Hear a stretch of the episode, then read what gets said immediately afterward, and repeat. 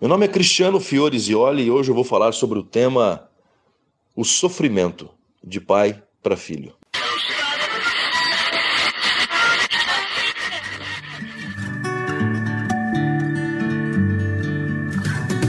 Você está ouvindo da Crentaços Produções Subversivas.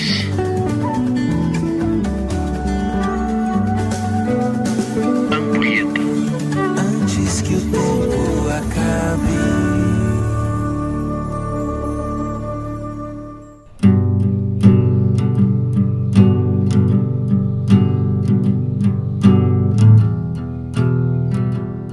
O sofrimento humano sempre foi tema de palestras, seminários, teses de mestrado e de doutorado. Sempre houve essa busca no sentido de entendê-lo melhor, de dominá-lo. Sim, nós queremos dominar o sofrimento para não sofrer. Porém, só se entende o sofrimento sofrendo, não há outro caminho. Durante esse tempo de UTI dos meus meninos, o sofrimento para mim traz um significado novo, profundo e muito significativo. Deixá-los em suas incubadoras e voltar para casa não faz nenhum sentido para nós. E repetir a rotina diariamente, além de exaustante, é um contato com o desconhecido. Pode ser hoje, como pode não ser. Vejo meus meninos também exaustos, doloridos. A incubadora está ficando pequena, a sonda está incomodando mais do que o necessário. Os bracinhos inchados por conta do soro e da nutrição necessários. O sofrimento suga seu senso de julgamento. Você não sabe discernir mais o que é importante e o que não é. Vejo o choro deles como uma reclamação de algo que está vindo, de uma maneira extremamente incômoda e dolorosa, para o bem deles. Percebi que o sofrimento é parte essencial da vida.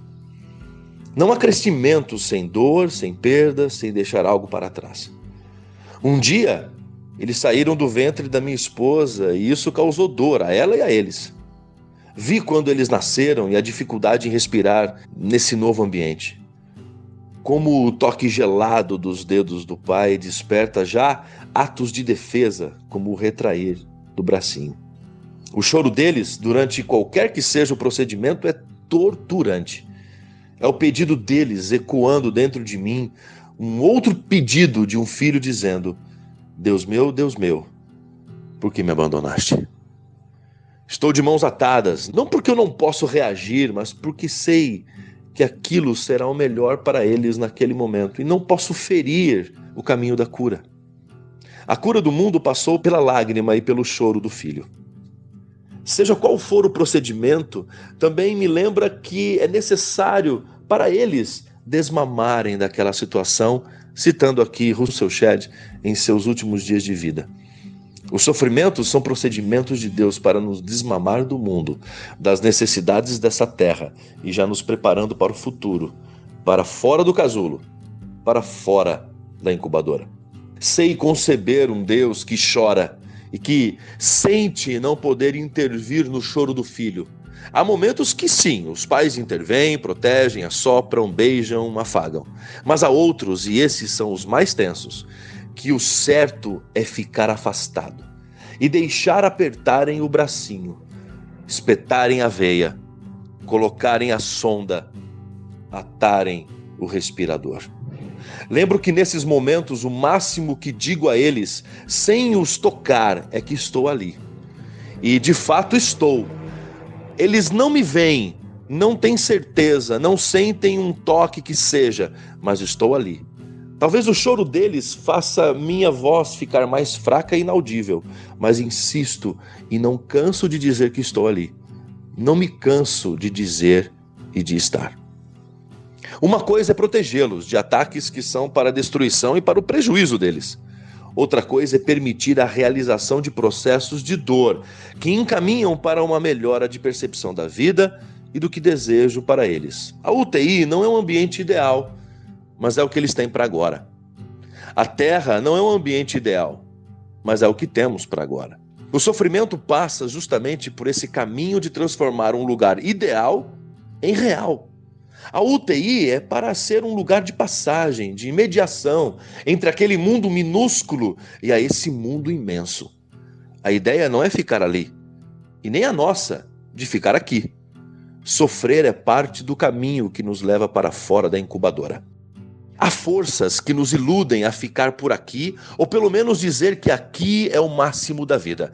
Que sofrer nada mais é que uma consequência de más decisões e, quem sabe, castigo divino. As pessoas confundem castigo com disciplina. E isso é um erro grave demais. Castigo demanda punição, disciplina busca orientação.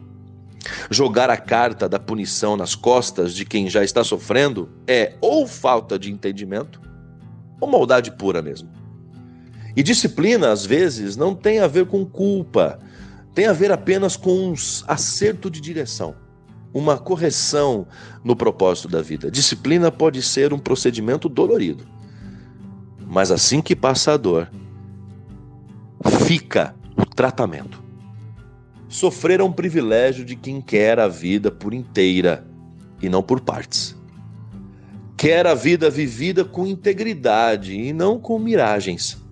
Sofrer é para quem quer ser tratado, sem saber como vai ser o tratamento porque confia no médico. Para nascer, a gente perde o útero. Para andar, a gente se machuca. Para andar de bicicleta, a gente acaba se ralando. Para amar, a gente acaba se entregando.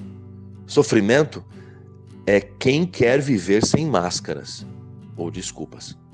A gente engatinha, depois anda, mas não perde o jeito de engatinhar.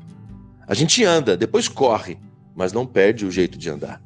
Sofrimento é para quem quer o céu, sem perder o jeito com a terra.